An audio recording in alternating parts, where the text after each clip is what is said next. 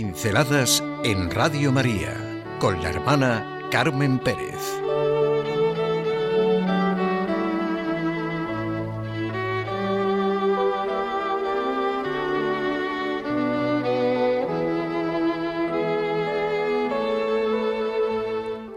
Salir de este caos.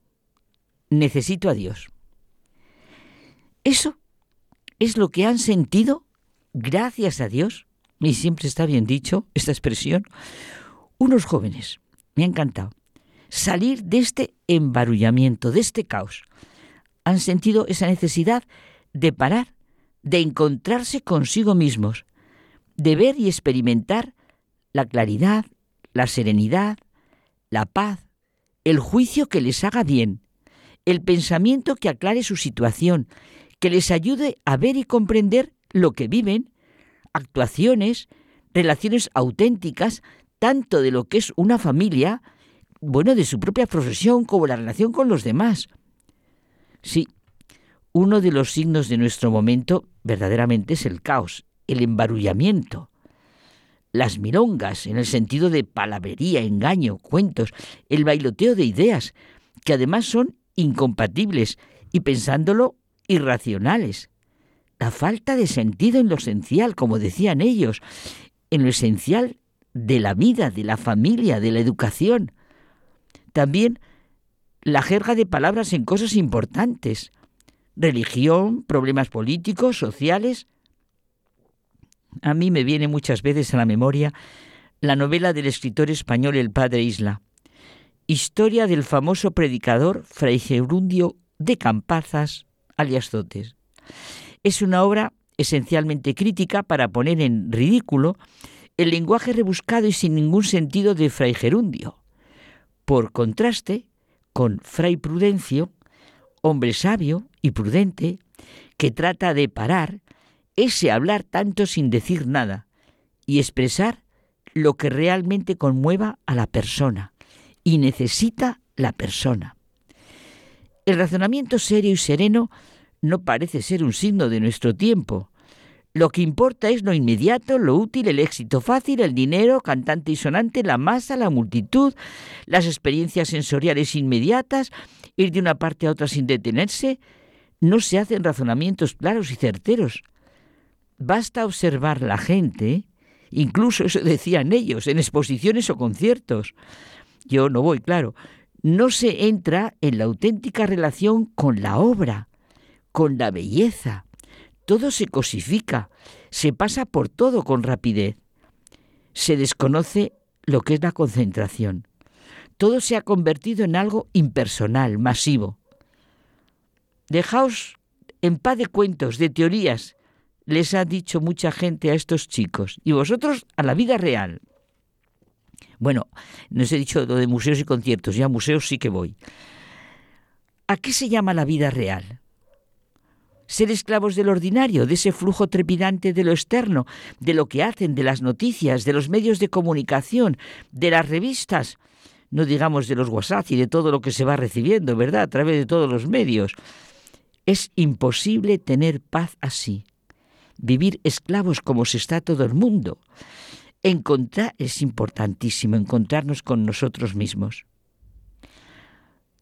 damos por hecho que tenemos las ideas claras, que sabemos lo que queremos, ¿Las tenemos? Plantearse el verdadero sentido de la vida, el razonar de manera sencilla despeja la mente. Y cuando la razón está despierta, se abre a lo que es justo, verdadero y bueno. Y así ya no se nos engaña. Necesitamos profundamente la paz, la verdad, la certeza. Una idea, una sola idea, clara que nos haga bien, y nos dé esa consistencia que merece la pena. Y esto nadie nos lo puede dar. Somos nosotros los que tenemos que detenernos, hacer este esfuerzo. Es en nuestro interior donde podemos comprenderlo.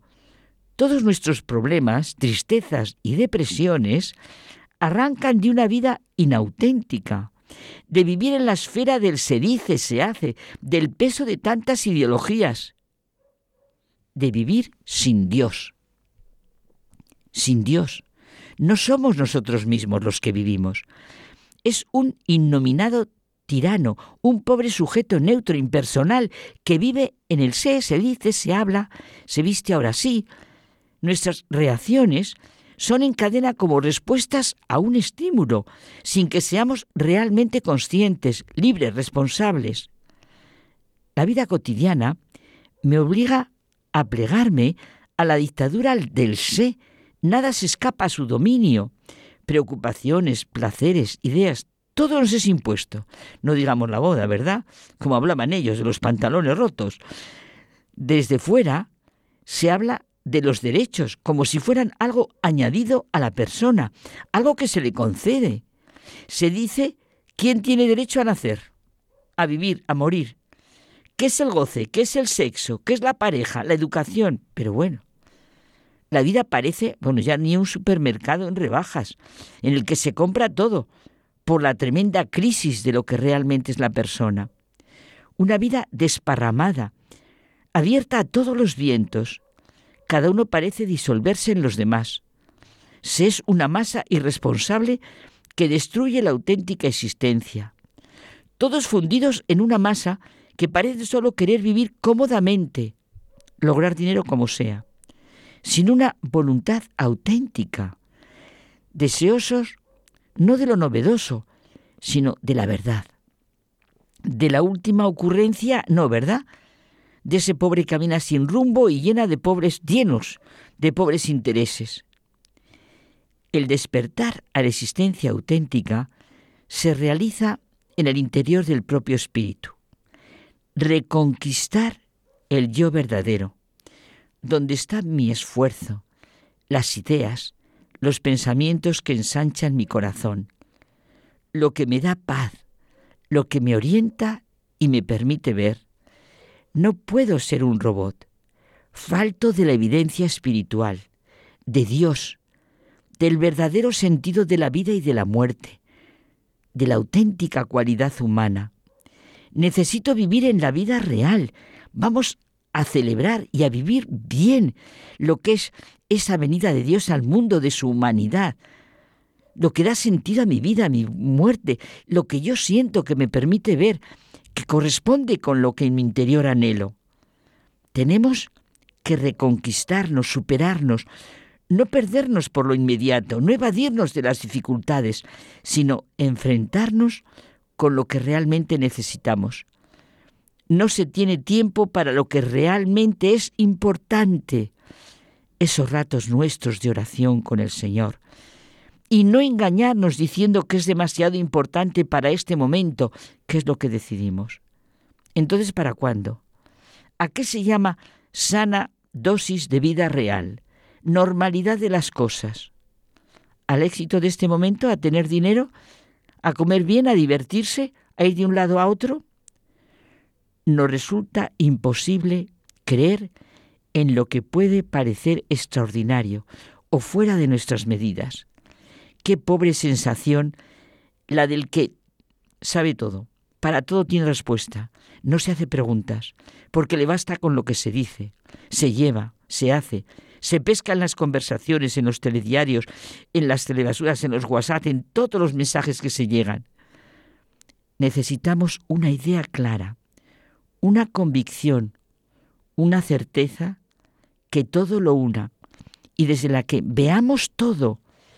Siempre me ha impresionado el auténtico sentido de ley en sentido riguroso, como unidad de todos los hechos. Necesito, como dicen esos chicos, salir de lo que se llama, lo que llaman normal, pararme y salir de ese caos, de ese embarullamiento. Necesitamos a Dios.